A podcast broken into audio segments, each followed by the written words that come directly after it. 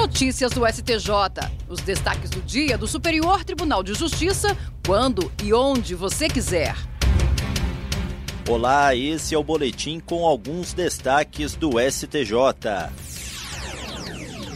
A terceira turma do Superior Tribunal de Justiça decidiu que é vedado ao plano de saúde reduzir o atendimento hospitalar em domicílio sem indicação médica. No caso analisado, uma mulher ajuizou a ação de obrigação de fazer combinada com compensação por dano moral, após o plano de saúde reduzir o tratamento domiciliar de 24 para 12 horas por dia.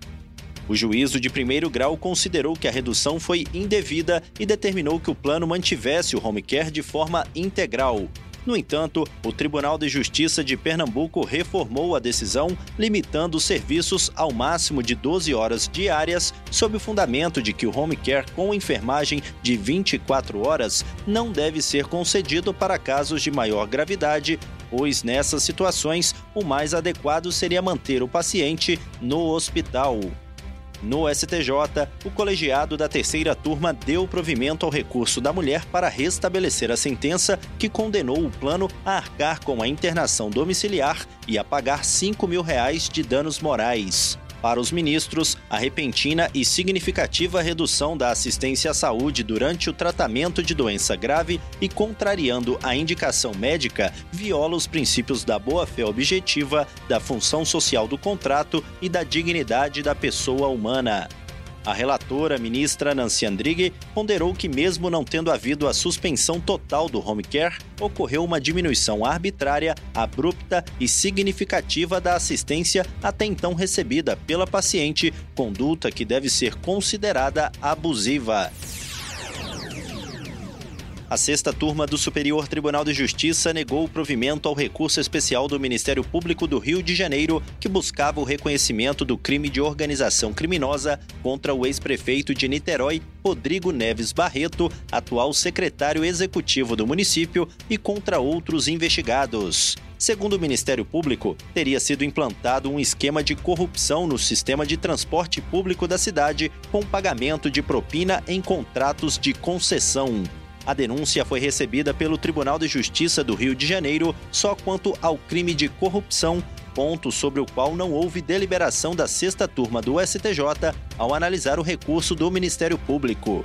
Para o órgão de acusação, a denúncia contra o ex-prefeito e os demais investigados deveria ser recebida também em relação à organização criminosa, porque teria sido demonstrada a existência de um esquema sistemático de solicitação e recebimento de vantagens financeiras indevidas, com divisão de tarefas entre pessoas da Prefeitura de Niterói para que empresas de ônibus fossem favorecidas em licitações acompanhando as conclusões do Tribunal Estadual que rejeitou o crime de organização criminosa, o relator, ministro Rogério Schietti Cruz, afirmou que a denúncia se baseou apenas em acordos de colaboração premiada, sem que houvesse a indicação mínima de outros elementos de informação ou de provas que dessem credibilidade aos depoimentos prestados pelos colaboradores. A primeira sessão do Superior Tribunal de Justiça vai decidir sobre o rito dos recursos repetitivos sobre a legalidade da inclusão do PIS e da COFINS na base de cálculo do ICMS. A questão está cadastrada como tema 1223. O relator, ministro Paulo Sérgio Domingues, apontou a multiplicidade de casos semelhantes, tanto em acórdãos das turmas do tribunal quanto em decisões monocráticas.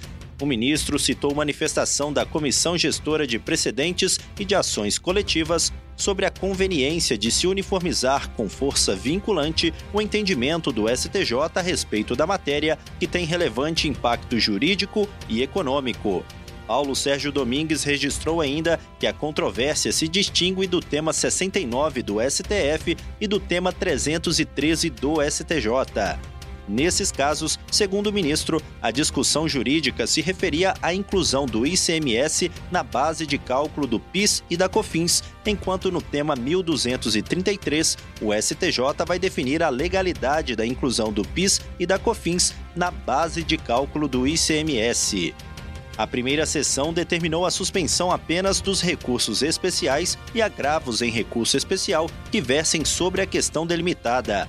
A possibilidade de aplicar o mesmo entendimento jurídico a diversos processos gera economia de tempo e segurança jurídica.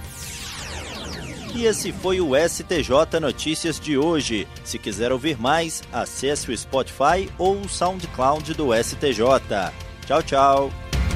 Notícias do STJ, uma produção da Secretaria de Comunicação Social do Superior Tribunal de Justiça.